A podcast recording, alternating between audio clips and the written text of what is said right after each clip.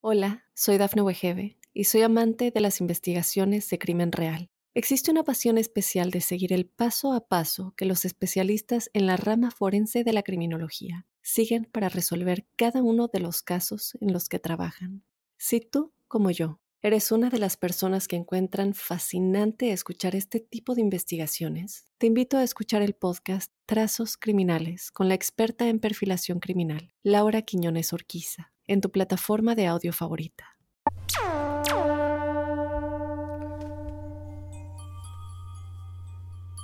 Buenos días, buenas tardes, buenas noches y bienvenidos a un nuevo episodio de La Huella OVNI.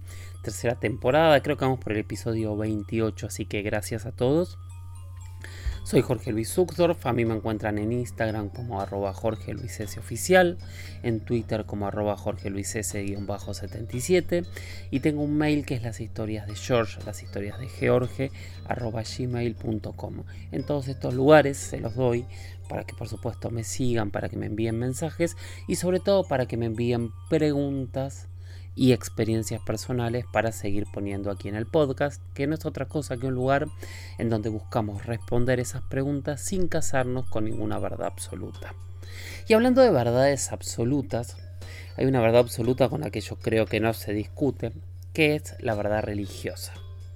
Nunca me van a ver discutir una religión, pero hoy vamos a bordear un tema que tiene que ver con ovnis y religión. Y estamos hablando de una pregunta que a mí me sirvió de disparador para meternos en un tema súper profundo, que es hablar algo que vamos a titular como ovnis y el Vaticano. Que creo que es un tema fascinante, ¿no? Porque es una de las madres de, de todas las conspiraciones, sin dudas. Un lugar en donde nos vamos a, a encontrar con unas historias realmente alucinantes sobre qué ocurre en esta institución, que más allá de ser una institución religiosa, también podemos decir que es la institución política más longeva de Occidente. Estamos hablando de una institución que nació hace técnicamente 2000 años, pero que podríamos decir que empezó a funcionar como tal hace aproximadamente unos 1600 años y que desde el año 700, o sea, hace 1300 años, más o menos, estoy redondeando números por supuesto, tiene una sede en el medio de Roma, que es el Vaticano, que aparte desde hace un poquito más de 100 años es un estado independiente y es el país más pequeño del planeta. Siempre se habla de los secretos del Vaticano, de la biblioteca secreta del Vaticano, de los conocimientos ocultos censurados que durante siglos y siglos el Vaticano habría guardado. Quién sabe por qué. Algunos decían que porque se imponía a. se, contradecía con sus credos. Otros decían que los guardaban porque el conocimiento es poder, como hace cualquier eh, imperio de la, de la faz de la Tierra. Y otros dicen que simplemente es un enorme coleccionador de cosas únicas de la humanidad y que esas cosas están guardadas en los lugares más secretos y más inaccesibles que tiene el Vaticano, tanto en su sede como en eh, diferentes lugares alrededor del mundo. Bueno, hoy vamos a, tratar de desarmar este, eh, este, ¿cómo podemos decir? Este enjambre de, datos para tratar de entender si podría llegar a haber algo en el Vaticano que tenga que ver con ovnis y si podrían tener una respuesta. Como punto uno, para empezar, para mí es muy interesante hablar que en el año 2008 2008-2009, fue la primera vez que eh, el Vaticano habló, em, no sé si oficialmente, pero sí habló casi oficialmente del fenómeno ovni, y fue cuando un astrónomo, que en ese momento era el director del Observatorio Vaticano, un jesuita argentino, cordobés, José Funes, del cual ya alguna vez algo dijimos aquí, se plantó ante las cámaras y en un reportaje dio su opinión diciendo que él no veía ningún conflicto entre extraterrestres y religión, que este era uno de los puntos también que mucha gente sostiene, no, no se dice la verdad sobre el fenómeno extraterrestre porque se caerían las religiones del mundo.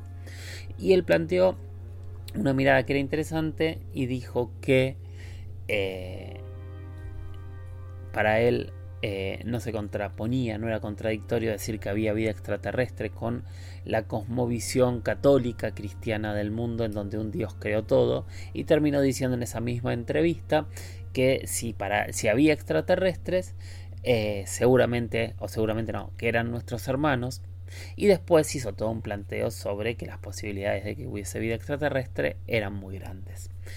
No era un señor cualquiera el que decía esto, ni siquiera un teólogo que lo podría analizar simplemente desde el punto de vista teológico, sino que era un astrónomo, un astrónomo con acceso a una de las eh, tecnologías eh, y de las facilidades de investigación del cielo más grande desde el Observatorio Vaticano que tiene sede en Roma pero también tiene un gran observatorio en Estados Unidos y tiene acuerdos con diferentes observatorios y telescopios y radiotelescopios alrededor del mundo. O sea, estamos hablando de alguien con una enorme cantidad de acceso. Vamos a retomar cuando volvamos a la actualidad para hablar un poquito de él, pero de acá nos vamos a ir a la historia. Hay dos papas que en las leyendas populares e incluso en notas periodísticas y en algunas personas cercanas que hablan que podrían haber tenido algún tipo de contacto con extraterrestres. Y el primero de esos papas fue Pío XII, el papa de la Segunda Guerra Mundial, el llamado papa de Hitler, este italiano que en su momento fue nuncio en Berlín y que después fue nombrado papa. Y que él, mientras era papa, según se cuenta, en el año 1950, mientras caminaba, dicen que en el mes de octubre, por los jardines del Vaticano, habría visto eh, un objeto extraño alrededor del Sol, moviéndose con unos movimientos realmente muy, muy extraños. Y estos movimientos extraños que él observó en ese mes de octubre los habría observado por lo menos tres o cuatro veces eh, distintas. Nunca hubo una declaración oficial y mucho tiempo después se contó esta historia. Ahora, lo interesante es que muy, hace muy muy poquito tiempo un ufólogo, un investigador italiano muy muy reconocido, Roberto Pinotti, abrió al mundo documentos que él tenía guardados de lo que considera él el caso más antiguo datado de un incidente ovni, de un crash en este caso, de un objeto, él dijo de una nave que se habría estrellado contra el planeta y que ocurrió justamente también en Italia, en el norte de Italia en el año 1933.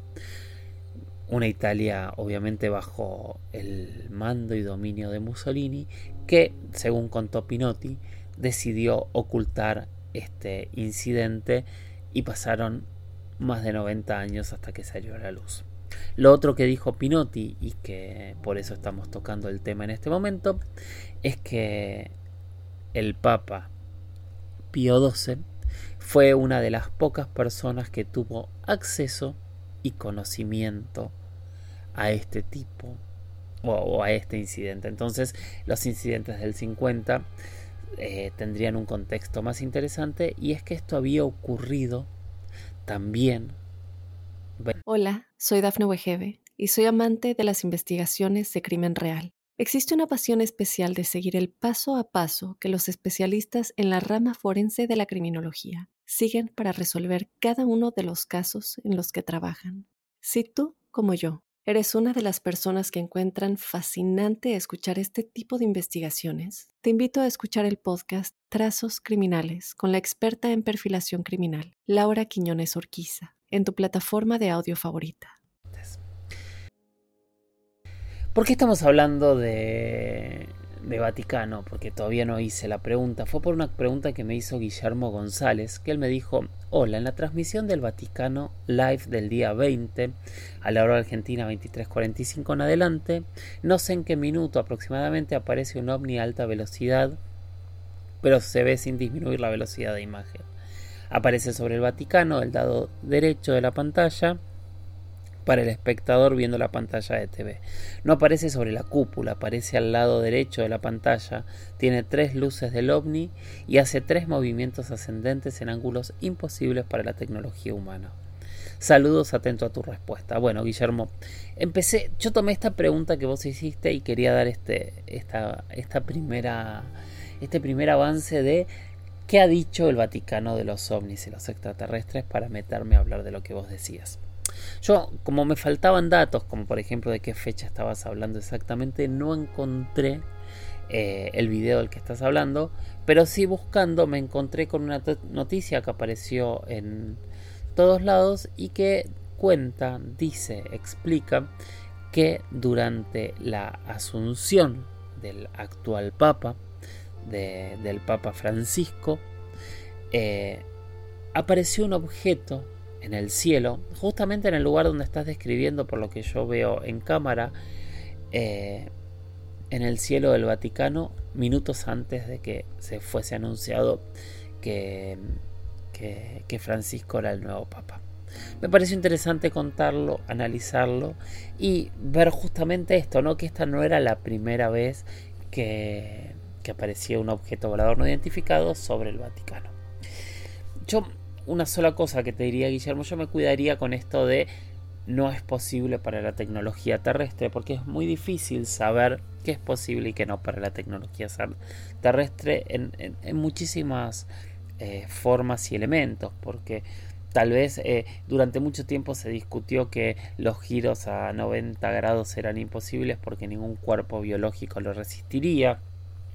Y hoy sabemos que hay drones, entonces hay muchos elementos que eh, que si bien es extraño, seguramente yo no vi tu video exacto, pero vi otros, yo nunca tomaría como es imposible para la tecnología terrestre algo que desconocemos, a menos que sea algo eh, planteado y visto por expertos, como por ejemplo cuando los pilotos de la Armada nos contaban que los objetos que estaban volando sobre el mar y que ellos grababan estaban 12, 13, 14 horas volando sin eh, recargar energía y que llegaban a velocidades eh, supersónicas en instantes. Ese tipo de cosas sí, pero que un movimiento es extraño o no, yo lo dejaría solo como un movimiento extraño. Pero bueno, nos vamos a seguir metiendo, ¿no? Porque hay secretos entre el Vaticano y los ovnis. Hablábamos de dos papas que tenemos historias que vieron ovnis. Les dije el primero, que fue justamente Pío XII, y el segundo fue quien pasó a la historia como el Papa Bueno. Estamos hablando de Juan XXIII. Este Papa que durante la década del 60 especialmente buscó eh, modernizar la Iglesia Católica buscó eh, que las homilías y las ceremonias religiosas dejasen de ser en latín y empezase a, eh, hacerse en cada idioma. O sea, básicamente es el, eh, quien promulgó el Concilio Vaticano II, que fue una modernización de la Iglesia y que esa modernización de la Iglesia él propuso hacerla desde un concilio, o sea, una reunión de todos los cardenales de una manera democrática, por más que él era un, como todo papa, es un soberano absoluto y dentro de ese debate se pudiese modernizar la iglesia que después tuvo muchos idas y vueltas, muchos debates, etcétera, etcétera, pero que realmente fue una de las personas que buscó modernizar de una manera fuerte la iglesia. Bueno, lo que cuenta un sacerdote que dio una entrevista en 1985 al Angeles Times, el sacerdote Loris Capovilla, quien es, eh, durante la década del 60 se desempeñó como secretario privado del Papa Juan XXIII, lo que cuenta que esa noche, el 23, cuenta que una noche de 1965, en julio, el Papa Juan XXIII tuvo una visita muy extraña. Voy a leer una transcripción en español de, de, esta entrevista que la estoy tomando de, un periódico impreso. Chequeé y la información está por todos lados y me pareció interesante leerlo como para ver de qué estamos hablando.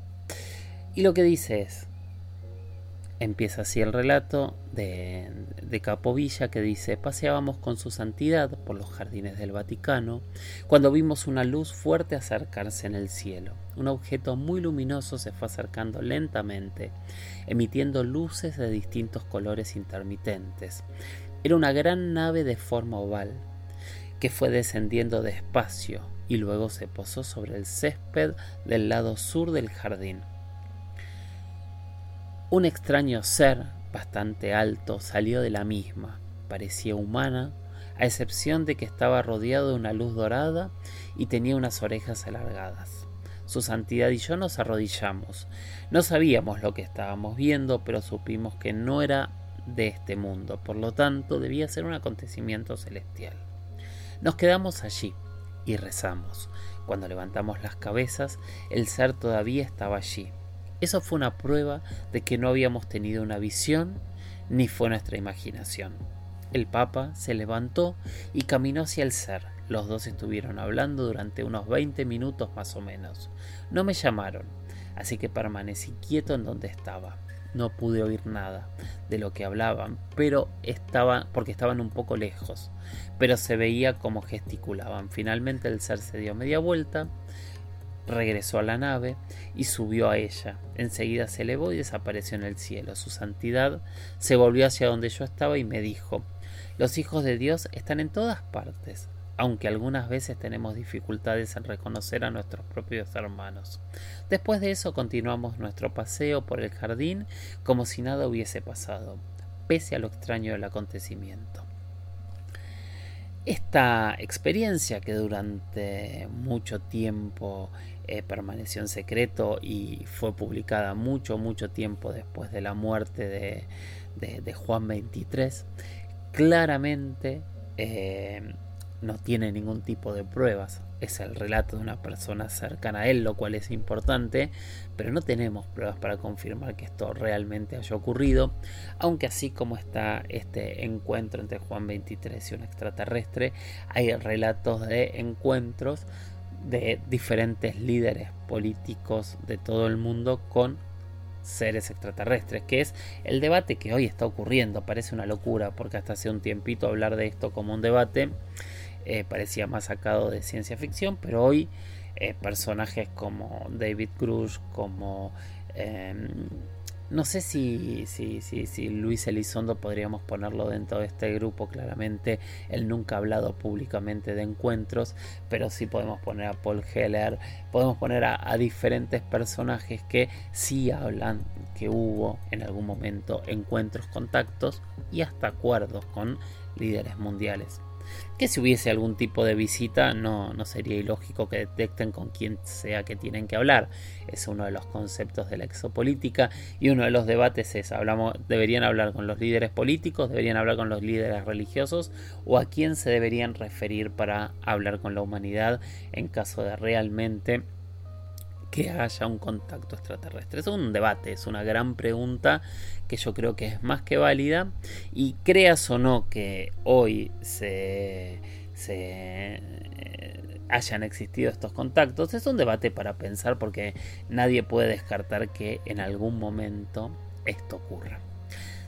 Sí sabemos que Elizondo, entre todos los viajes que ha hecho alrededor del mundo, sí ha viajado varias veces al Vaticano y ha tenido eh, informes que tienen que ver con algún tipo de conocimiento o análisis que el Vaticano hace sobre eh, los ovnis. O sea, ojalá en algún momento, así como están empezando a hablar instituciones, el Vaticano también nos cuente si realmente hay algo, saben algo o han investigado algo del fenómeno ovni en algún momento.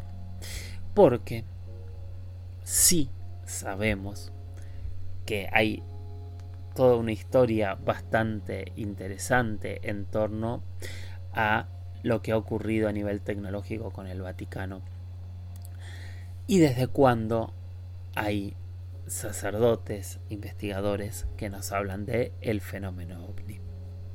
Pero para ir a los antecedentes tenemos que ver desde cuándo el Vaticano, la Iglesia Católica, eh, tuvo interés en el fenómeno ovni y seguramente tenemos que irnos muy muy lejos porque tenemos que plantear que el primer observatorio astronómico que fundó el Vaticano se hizo en el año 1578, lo creó el Papa Gregorio XIII, mandó construir una torre de los vientos en el Vaticano y eh, allí empezaron a trabajar astrónomos y matemáticos jesuitas.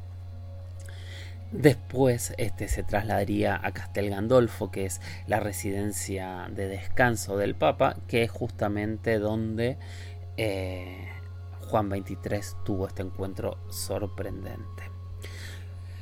Para hablar de, hablar de extraterrestres, también es interesante eh, lo, lejos que nos tenemos que ir para eh, ver cuándo un, un, sacerdote habló por primera vez de extraterrestre. Nos tenemos que ir casi algunos años después de la fundación de este observatorio, que fue en el año 1600, cuando el sacerdote Giordano Bruno fue quemado en la hoguera por haber afirmado que podía existir vida fuera de nuestro planeta. Fíjense desde cuándo hay eh, sacerdotes católicos hablando del fenómeno ovni, desde el año 1600.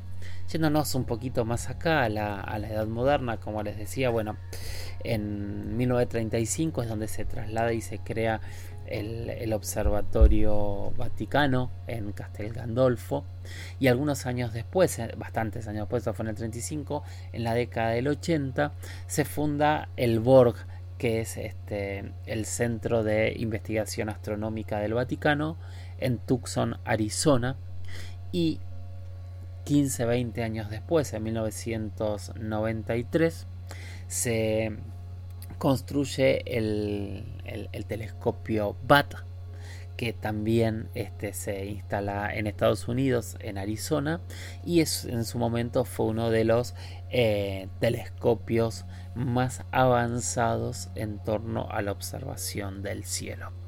Esto desde el punto de vista no totalmente astronómico, pero es como que cuando empezamos a analizar la posibilidad de buscar vida extraterrestre, la astronomía es la ciencia fundamental para poder entenderlo, junto a otras como la biología, por supuesto, la física para entender las distancias, eh, etcétera, etcétera, etcétera. Pero acá es donde empiezan las grandes preguntas y las dudas enormes, porque en realidad eh, otra de las preguntas que yo tenía por ahí guardadas y que decidí tomar hoy en este mega, mega capítulo que por ahora se llama Vaticano es el proyecto Siloé.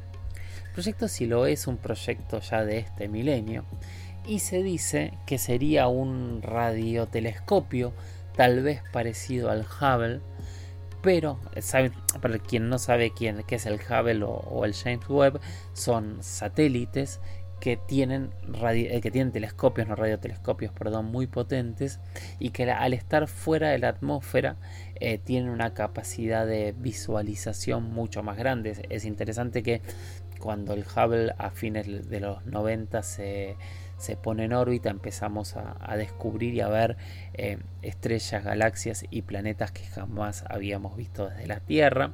Y ahora ocurre algo mucho más fuerte con el James Webb, que es mucho más poderoso de lo que era el Hubble y estamos descubriendo muchísimos planetas, que es lo que salen en las noticias constantes, que se descubre un nuevo planeta, que, se, que tal planeta podría ser parecido a la Tierra. Bueno, esta noticia semi conspirativa, porque no está de ninguna manera corroborada, es que eh, el Vaticano tendría un un, este, un, radio, un, telescopio, satélite telescopio también en órbita ah, en el planeta que tendría acuerdos con la NSA, dicen eh, en, los confines de la conspiración, pero obviamente todo esto es improbable, pero que este satélite en realidad lo que busca es la detección temprana de alguna nave o alguna civilización que se esté acercando a la Tierra para poder eh, avisarnos con tiempo en caso de una invasión o de una visita extraterrestre. ¿Verdad? ¿Mentira? No lo sabemos, o realmente no tenemos idea si esto eh, puede haber eh, sido así o no. Pero hay mucha gente que, eh, que, lo está diciendo. Y gente importante, ¿no? Porque hace un rato hablábamos de este sacerdote jesuita José Funes. Hay otro personaje que en el último tiempo se ha hecho otra vez muy muy conocido que es Conrado Balducci. Conrado Balducci, quien ya fallecido, fue eh, el exorcista principal de Juan Pablo II, una personalidad muy reconocida, muy polémico también para muchos. Eh, tiene varios libros escritos sobre demonios y, experiencias. De hecho, se ha hecho una película rara sobre él no hace tanto tiempo. Eh, y él en el año 2005 explicó que desde su experiencia como teólogo, como exorcista, como hombre que se comunicaba con otros seres, él no podía tener dudas de que era inevitable. De hecho, dijo que en el cosmos existiesen eh, otros seres y que tampoco dudaba que esos seres eh, fuesen nuestros hermanos. Esto fue, lo dijo de hecho antes de que hablase José Funes, esto fue en el año 2005. Eh, y después vino la, respuesta de, eh, del Papa Francisco.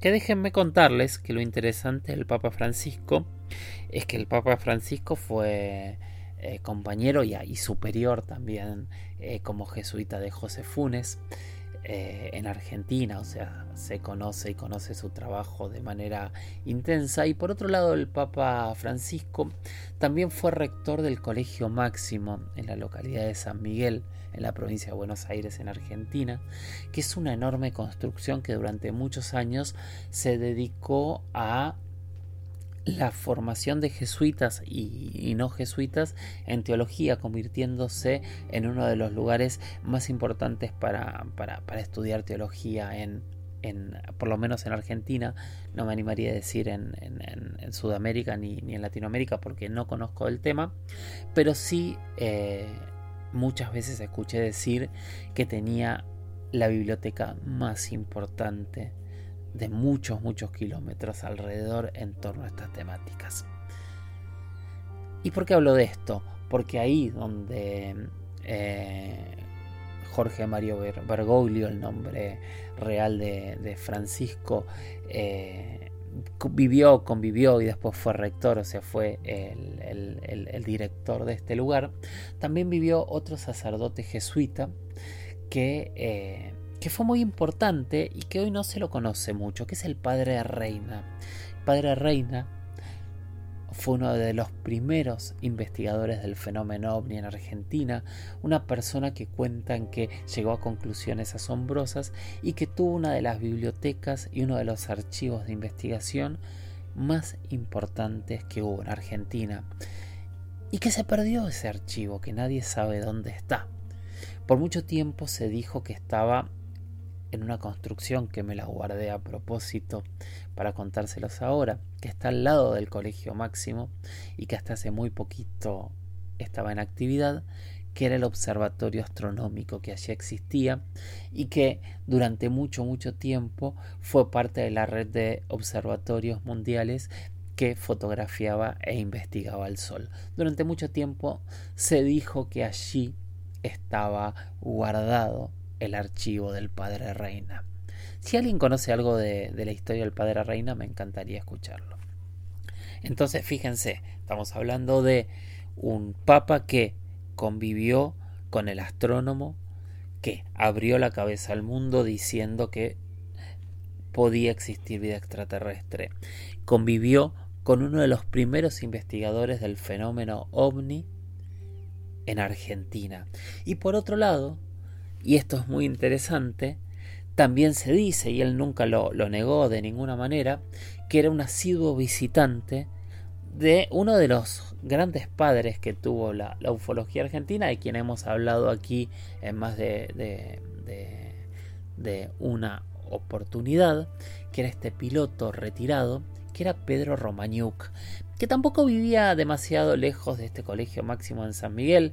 Él era, si no me falla la memoria, de José León Suárez, que es a unos 15-20 kilómetros de San Miguel. Y lo que cuentan es que Jorge Bergoglio se juntaba a conversar con Pedro Romaniuk y obviamente hablar de estos temas. Bueno, en el 2017 alguien le hizo la pregunta a Francisco, ya siendo papa, sobre si existían los extraterrestres y él dijo, en verdad no sé cómo comenzar a responderle. Hasta ahora el conocimiento científico no ha encontrado en el universo rastros de otros seres pensantes, lo sabemos. Dicho esto añadió, hasta el descubrimiento de América tampoco se podían imaginar que existieran otros seres en la Tierra. Es una puerta abierta para alguien que realmente, más allá de, si realmente en el Vaticano hay o no hay eh, secretos guardados y parte de todo esto que se dice puede ser real o no, es una persona que ha tenido, no sé si formación directa, pero sí muchas charlas con algunas de las personas que son hoy eh, los principales referentes para entender y hablar del fenómeno ovni en Argentina. Entonces, cuando me preguntan, yo creo que el Vaticano tiene que hablar.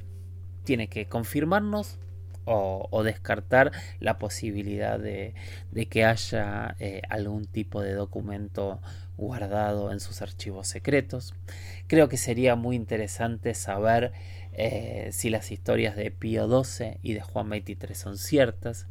Creo que hay que escuchar a todos estos eh, teólogos, filósofos, astrónomos, exorcistas que nos han hablado durante tanto tiempo del fenómeno ovni y empezar a entender si el Vaticano está abriendo la cabeza para entender si de verdad podría coexistir en su mirada del mundo una posibilidad de vida extraterrestre, o si en realidad lo que están planteando, como muchos conspiranoicos creen, es prepararnos para un nuevo, para un nuevo paso.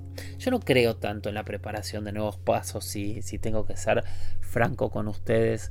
Em, me parece que no hay forma de... A ver, si guardan un secreto tan grande, no creo que, que, haya forma de ser tan ordenados y que nunca ya se haya filtrado algo más fuerte. Aunque lo de Juan 23 considero que sí es fuerte y todo el conocimiento que podría tener Francisco también podría ser más que interesante. Hay un montón más ¿no? de conspiraciones alrededor de el secreto extraterrestre con, con, con, la Iglesia Católica. De hecho, hay muchas notas en internet que dicen que en realidad esta sonda Siloe eh, fue puesta en órbita para eh, investigar a, a, Nibiru, que es este planeta que alguna vez hemos hablado de la historia, que sería el planeta X o el planeta el décimo planeta del sistema solar.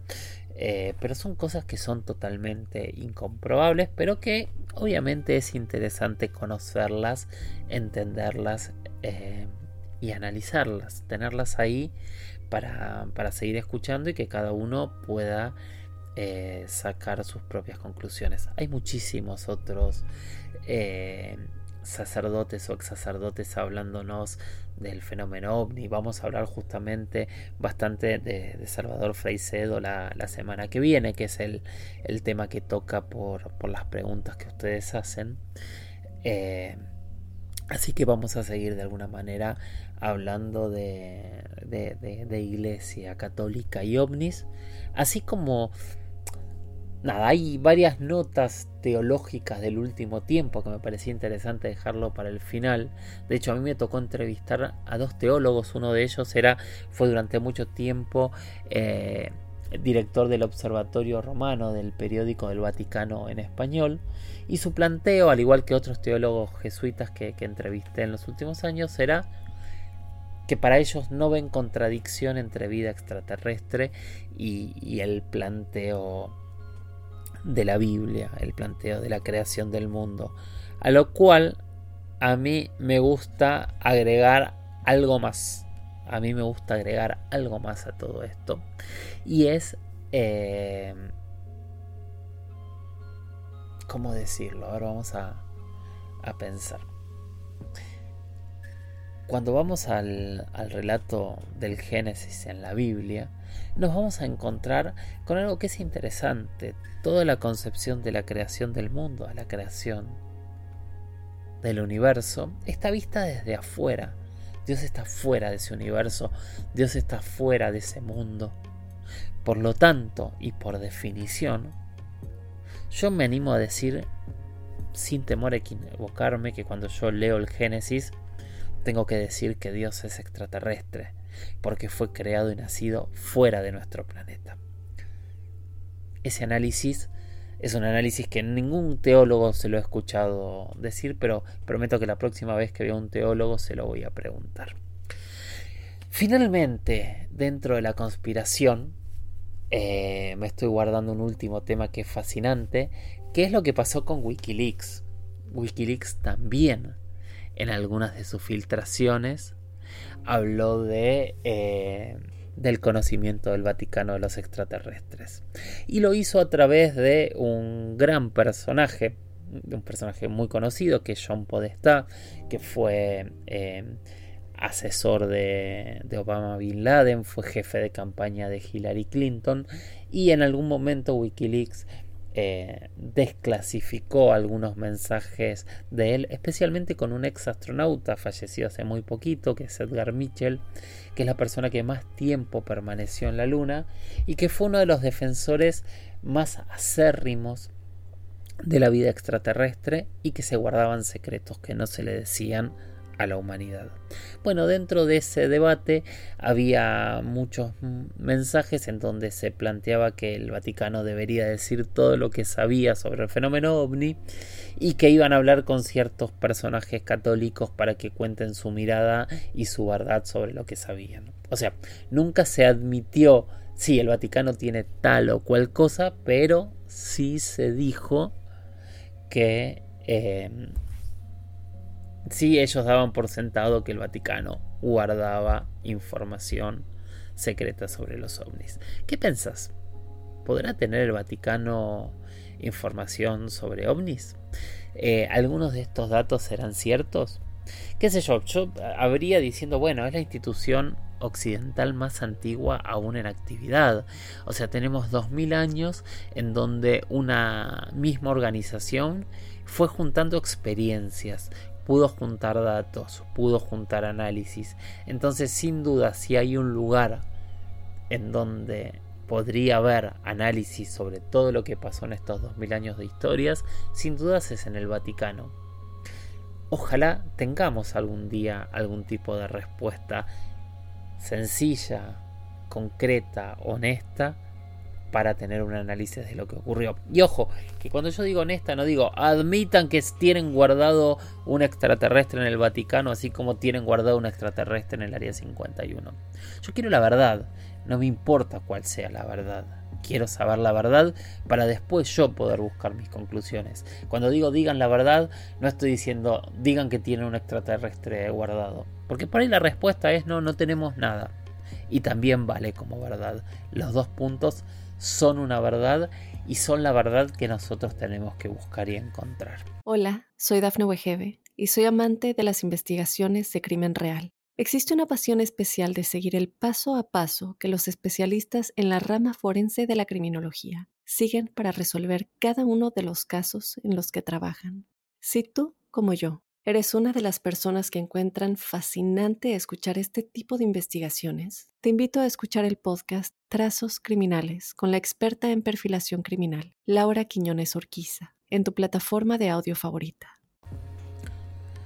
Tenía varias preguntas más, pero son dos, dos preguntas que me van a llevar 10-15 minutos cada una, así que las voy a dejar para, para hacerlas más adelante y poder eh, analizarlas en profundidad, porque ya casi estamos en 40 minutos, más las publicidades que se ponen a veces, ya estamos en un podcast que estamos sobre eh, el tiempo que nosotros queremos.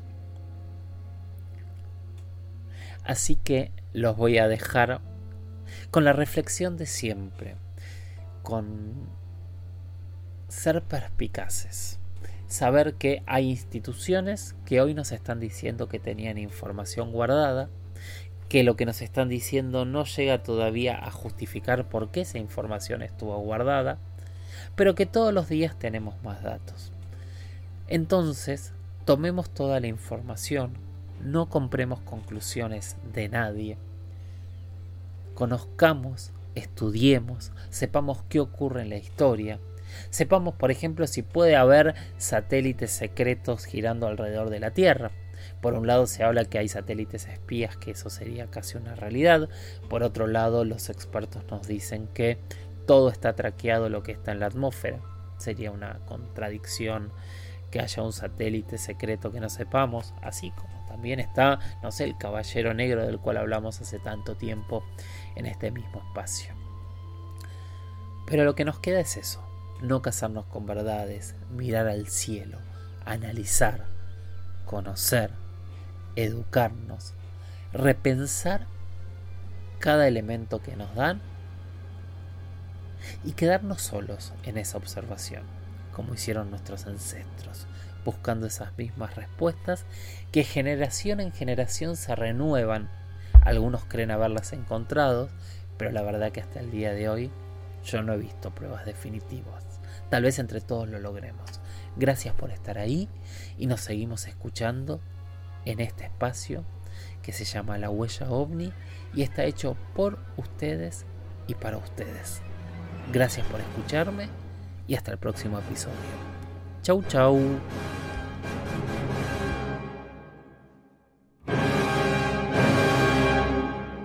Hola, soy Dafne Wegebe y soy amante de las investigaciones de crimen real. Existe una pasión especial de seguir el paso a paso que los especialistas en la rama forense de la criminología siguen para resolver cada uno de los casos en los que trabajan.